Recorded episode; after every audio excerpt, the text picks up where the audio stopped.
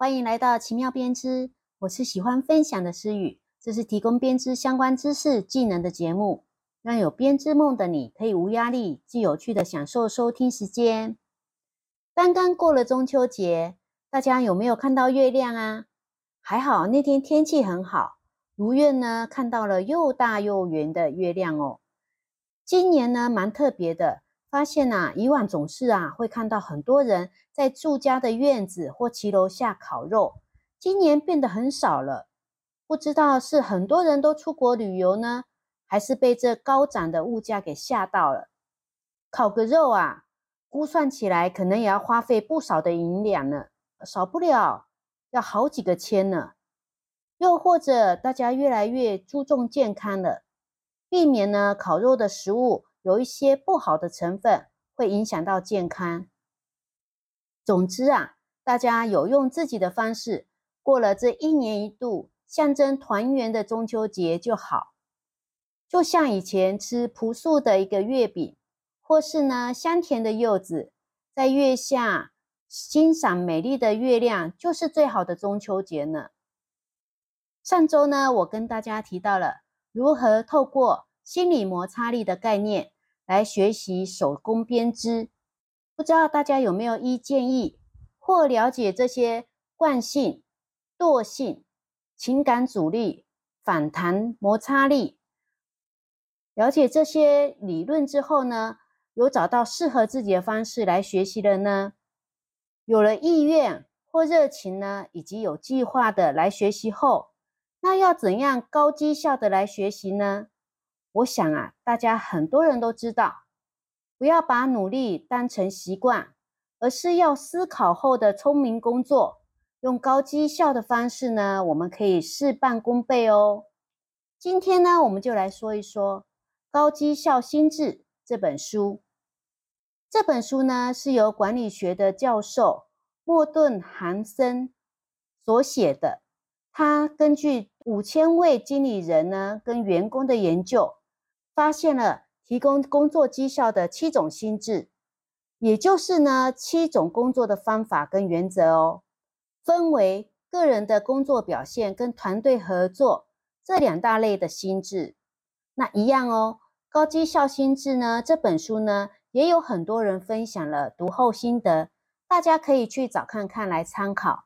那今天呢，我们一样针对学习手工编织，如果我们用这七大心智呢？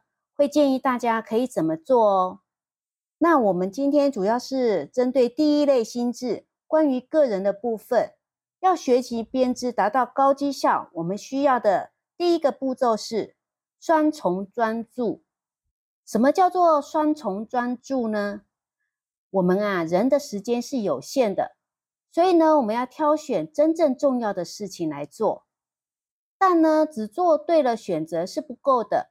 我们呢要掌握一些重要的少数，把所有的资源呢都投注在特定的要事上面，力求做到最好。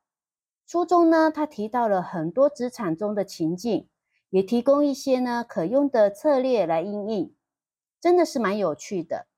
那针对学习编织呢，我们可以先选择一个你感兴趣的编织作品，例如说围巾或是帽子。或是毛衣等等的，并且呢，我们设定一个很明确的目标，例如啊，我们在一个月内我们要完成一个围巾，那你可以将你的资源跟时间呢都集中在这个项目上，避免分散注意力或转换其他的项目。在这执行的过程中呢，我们要详细的记录跟分析这个作品，它所使用到的技巧跟针法。另外呢，这设计的理念是什么呢？有什么好的点子是可以我们再来运用？这些呢都要把它记录下来。因为啊，我发现呢，很多人在学习编织作品的时候呢，只是很机械化的照着织图或别人的做法一样画葫芦的。虽然是把作品做出来了，但是并没有思考过，或是内化成自己可用的材料。这样是非常可惜的。也就是呢，我们既然已经花了时间做选择，也专注的去做了这件事，那我们更要有思考的有想法的去执行，并且把它记录下来。这样呢，我们才能够尽全力的把事情做到最大化，也加大它的价值哦。而且这些的过程跟经验是可以一直重复 reuse 的。第二个呢，可用的心智就是要重新设计工作。那如书中提到的啊，我们要找到价值的缺口，不管人生给我们什么，重新创造之后呢，就能变成诗。要找到解决的痛点，而且要找对支点。让工作的绩效的杠杆呢，能够最大化，而且可以加成。如我们前面提到的啊，双重专注的做法，我们多次把它做记录，而且有思考的进行编织学习后，我们可以找到在编织的过程中的痛点。例如啊，你可能比较不习惯，或是比较不会使用哪些针法，不知道要如何选择合适的毛线。也不满意自己的作品等等的，而且我们要尝试有方法的要去解决这些问题。我们也可以找到我们在编织中的支点，例如说啊，有一些创意的设计，或是哪些地方是需要耐心的一些细节，有好评的这些作品等等的，我们要尝试来发发挥我们所知道的，这样呢，可以让你的工作啊。更有价值和乐趣。书中提到的价值，什么是价值呢？很多我们做的事啊，目的并不是只是把事情做完，只着眼在目标，而是我们要着眼于它的价值会带来什么样的帮助。当我们把我们的工作价值转换成有益于他人的时候，也就是把一个人的工作价值等于。为他人带来的注意乘上品质乘上效率，这样我们就会产生最大的价值了。第三个呢是学习回圈，也就是我们要思考如何学习，然后开始行动，并且拆解这些步骤。那透过不断的反馈跟不断的修正，我们啊可以思考如何学习手工编织。例如说，我们会找一些参考书籍、影片、网络上的一些教程这些资源。那我们可以由我们最喜欢的作品开始。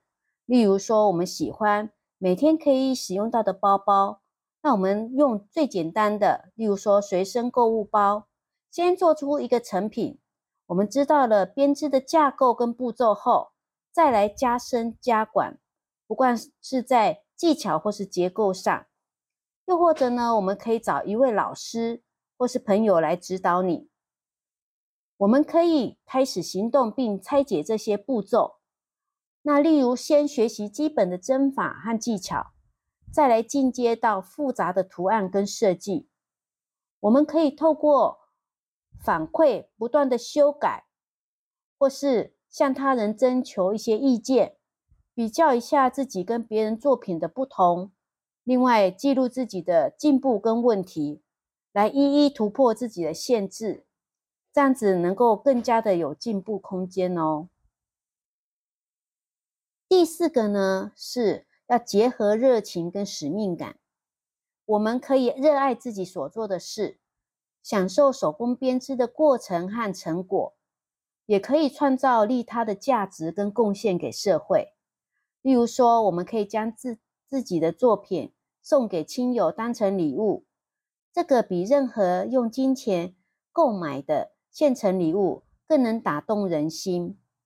或是呢，我们把这些作品呢捐赠捐赠给需要的人，例如每年过年前呢都会有送暖的团织活动，钩织帽子、手套或是围巾给需要的人，让他们可以在寒冷的冬天。穿戴上这些温暖的手工编织作品，也能感受到暖暖的心意。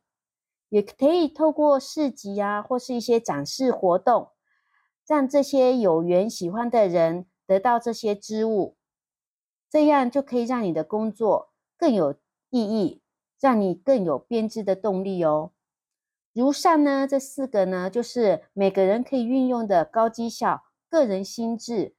希望提供的一些想法，大家可以想想并运用它，让你呢除了克服学习编织的心理摩擦力后呢，也可以用这些高绩效的方式来提升你的编织学习的方法跟动力哦。若是你有其他的想法呢，或是针对编织的学习有独特的方法，也欢迎啊留言分享，让更多的编织喜好者能够一起成长。好喽。各位小雨们，那我们下周再见喽，拜拜。